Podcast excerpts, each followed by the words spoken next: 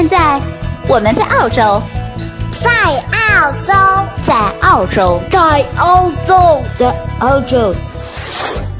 澳大利亚，一个位于南半球的国家，它有着世界上最大的岛屿，还有世界上最小的陆地块。当然，它也有着最适宜人居的自然环境和最多元文化的融合。这是我看到的，也是我看到的。你好，我是甜甜圈，五岁女孩妈妈。我是五岁的美拉拉。我们在澳洲，在路上。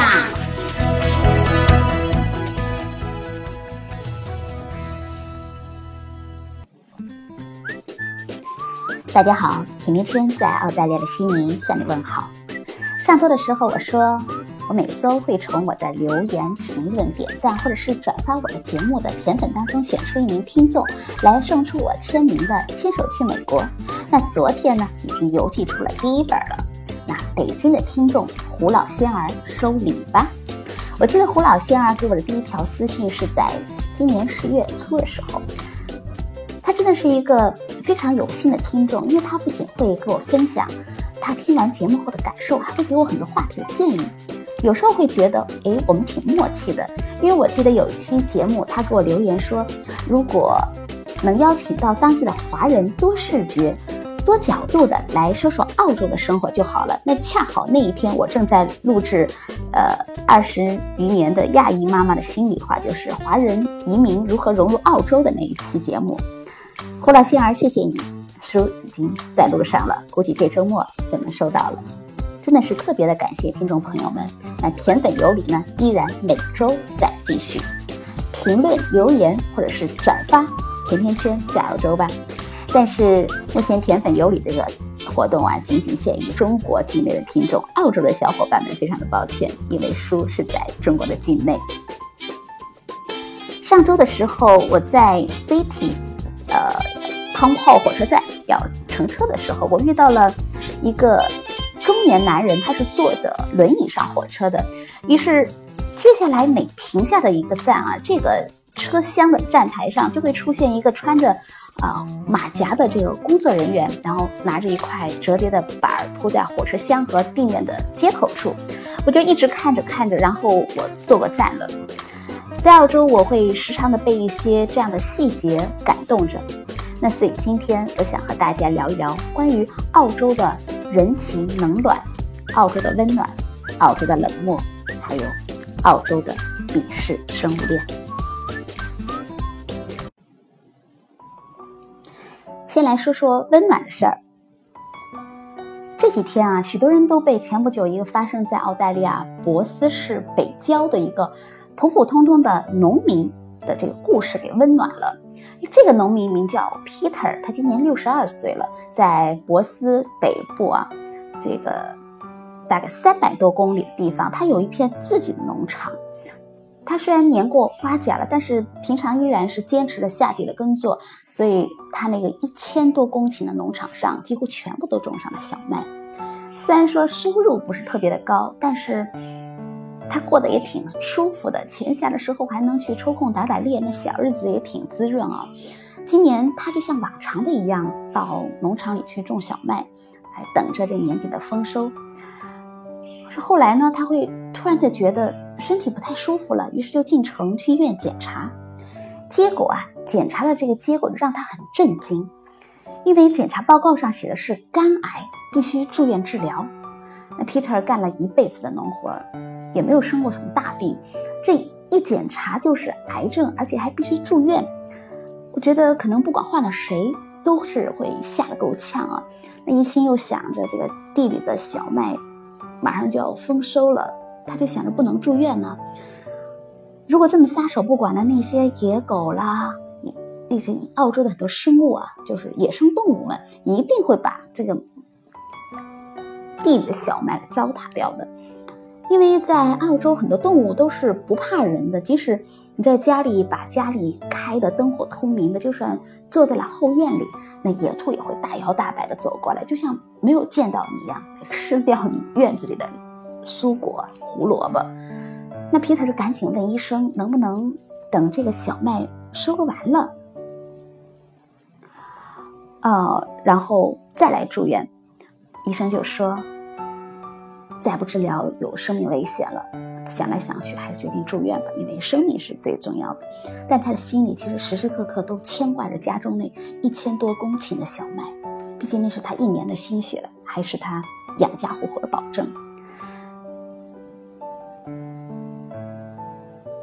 但是，即使是身强力壮，在癌症面前也只能够缴械投降，专心的治病，就没有精力去管理农场了。和他猜测的一样，住院之后啊，大量的小麦就被这些动物们破坏了。他的儿子叫 Black，那每天看到爸爸，心里愁眉苦脸，不是滋味了，他就不时的开导爸爸要想开一点。但是 Peter 远远比这个想象中的更加固执。后来 Black 实在没有办法，就说：“老爸，你还记不记得之前你总是帮助别人收割庄稼呀？现在你也需要他们的帮助了。”原来。Peter 是一个活雷锋，只要社区里有其他的人家需要帮助，那么他就一定会出现。不过儿子的建议呢，Peter 一听就拒绝了，因为他觉得现在正是收割的季节，那别人来给他收割小麦了啊，耽误了别人的收成怎么行呢？儿子见到父亲态度这么的坚决，可地里的小麦也等不了啊，所以他就反复的做老爸的这个思想工作。他同意了。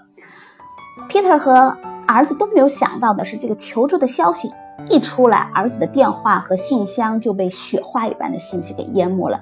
有些是他平时的朋友，有些是他曾经帮助过的人，更多的是他都叫不上名名字啊，只是觉得脸熟的人。那他们或者是开着收割机，那带着收割的工具，不远千里的跑到这个农场来，真的有的是。好几十里以外的地方特地跑过来的，本来只需要几辆收割机就能够完成的收割的农活，现在一下子来了一大排，还有装着小麦的卡车，就是放眼看去的麦田都看不到尽头了，车太多了，甚至他们都不得不劝一些来帮忙的人再回去。那大家开始收割小麦，就在收割机和卡车不断的忙碌的这个中途，依然有来自四面八方的人陆陆续续的赶到。最后来帮忙的人达到了两百多人，他们全部都是为了一个目标，帮助 Peter。那在大家的帮助下，沉甸甸的小麦装了一车又一车。当 Peter 的儿子啊 Black 在向病床上的爸爸汇报的时候，Peter 简直不敢相信刚才发生的一切了。他在电话里激动的都说不上完整的句子了，不停的给人们表达感谢。这位澳洲的老农民。在癌症面前没有能吓到他，却被这两百多个陌生的人感动的哭了。Peter 在电话里告诉他，一千公顷的这个小麦全部都被收割完毕的时候，现场所有的人都开始鼓掌、欢呼、喝彩。那些赶来帮助他的人，对于 Peter 和 Black 的感谢，却只是轻描淡写的回了一句：“No worries, mate。” We just looked at and helped out your mates. Mate 这个在中文里的意思其实就是伙伴、好朋友嘛。那比如说 classmate、roommate、workmate，还有 teammate， 都是些情谊很深的词儿哈。有时候也可以用来表示着配偶。那我现在忽然又想起这个华为的 Mate 九。因为不仅在国内市场上卖的很好，而且在全球市场现在也很火。我想，华为手机的这个产品线里用 Mate 系列的来命名，可能也跟这个 Mate 的含义有很大的关系。因为可能是希望这个系列的手机能成为大家生活中的好的伴侣、好的伙伴。而 Mate 这个词儿呢，在澳洲也是澳洲人整天喜欢挂在嘴边的一个词儿啊，被视为澳洲的精神。那对澳洲人来说，Mate 就是。在别人有困难的时候要帮手了，就是要公平或照顾他的伙伴了，哎，是不是很温暖？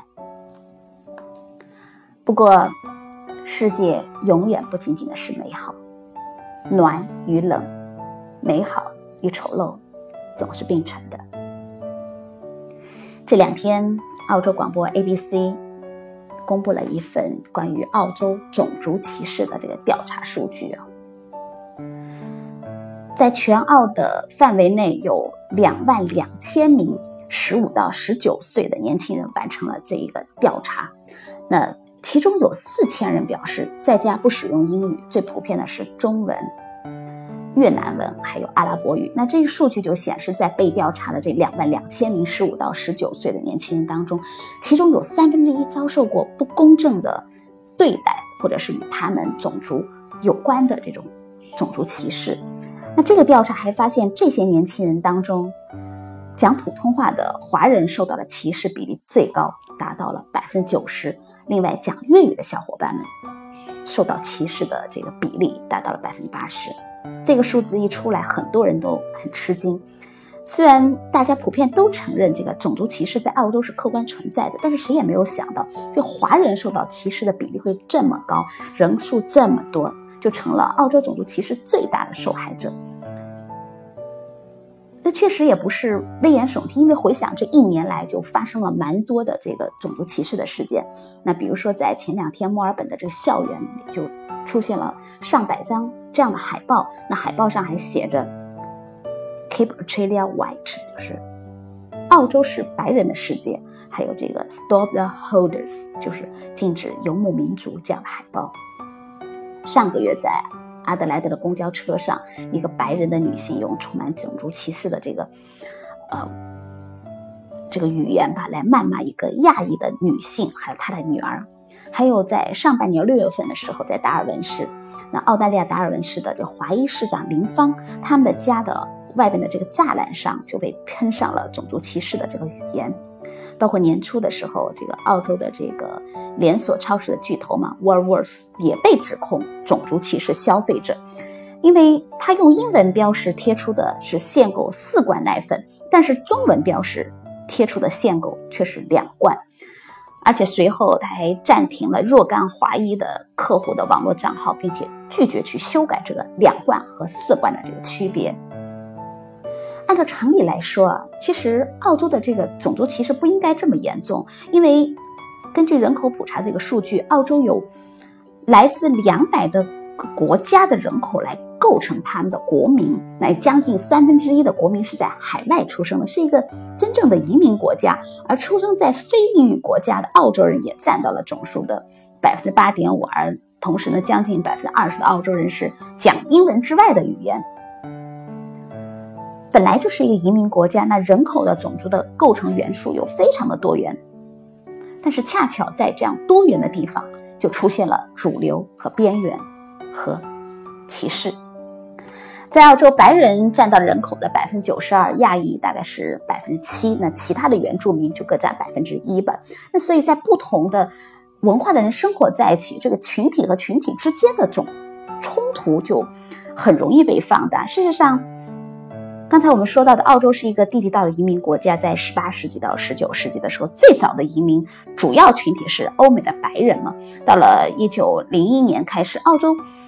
曾经一度推行了臭名昭著的“白澳政策”，呢，公然的歧视原住民和其他的种族。这个政策到了一九七三年才被正式的废除。大规模的亚洲移民是在二十世纪之后才形成的。近几十年以来啊，应该是说十几年以来吧，二十年。那随着亚洲和大洋洲的这种经济、教育。文化的交流往来越来越多，那亚洲的新移民的人数开始呈几何速度的增长了，那么逐渐的动摇了白人在澳洲的绝对的地位。那这个现象就触动了澳洲发展历史遗留在当地白人思维观念当中的一些优越感，那然后其实就产生了。看到 ABC 的这一份调查报告后。可能都会产生这样一个疑问：那澳洲人难道对种族歧视很纵容吗？其实，现在至少在表面上，种族歧视是被澳洲官方和各个教育机构所不容，或者是被大部分澳洲人唾弃的。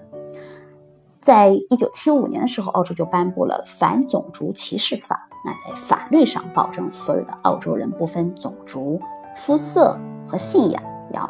一律平等。那其中还特别的规定了，基于种族的原因公开的去冒犯、侮辱、恐吓或者是羞辱的这些行为，都被视为非法的行为。任何这种不正确的行为，要么会遭到同事们的白眼，要么严重了就会触碰法律，会被严惩的。那比如说，今年的四月，在悉尼大学就有一位华裔的澳洲导师，在被学生发现，在他的微博上啊，他。发表了侮辱性的言论，称中国留学生为“猪”。那这个之后呢？校方和舆论的压力下，他就被迫辞职了。那有时候一个伤害的事件，只要涉及到了少数族裔的受害者，那么挑事方一定就会被定性为种族歧视者。虽然明令禁止，但是它在背地里却有真真实实的存在于我们的身边。歧视其实无处不在，它就像写进人类基因里的东西，没有办法改变，但是也没有办法消失。今天是种族歧视的受害者，明天就可能成为另一个地域种族歧视的施害者。人类历史上的任何一个国家、民族与异族人的融合，都需要经历漫长的磨合。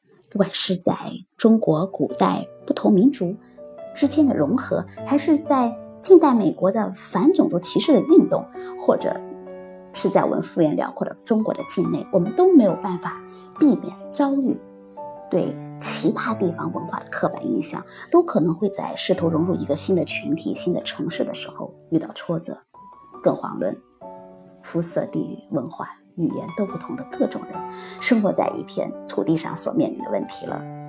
人天生都似乎更容易接受同类而排斥异类。当本地人无法在短时间内扫描到你的文化背景和思维方式的时候，去判断你是否和他们同类时候，那么面孔的不同就会成为最直接的分辨方式了。比如在男权的社会里，男人对女人有歧视，因为男女工资就有差异。再比如城市人对农村人，于是鄙视生物链就形成了。鄙视就像食物链，是一个绕不开的怪圈。但是随着时间的推移，经过不同的碰撞、磨合和同化，最终会融入、接纳彼此，来习惯彼此的存在。世界就是这样，阳光与黑暗同在，人生。也许是这样，挫折与机遇并存。不要因为阴霾而怀疑阳光的到来，不要因为黑暗而放弃寻找星光。美与丑都在那儿，一个用心感受，一个用宽容消融。好，如果你对澳洲的留学移民投资、吃喝住用行有话要说，可以在节目的下方直接点击我要评论，或者是加甜甜圈的微信。F m p i a n p i a n q u a n 就可以给我留言了。现在甜甜圈在澳洲，话题由你来做主。甜甜圈在澳洲给你说我看到的、听到的、经历着的和感受到的。我们下期再见吧。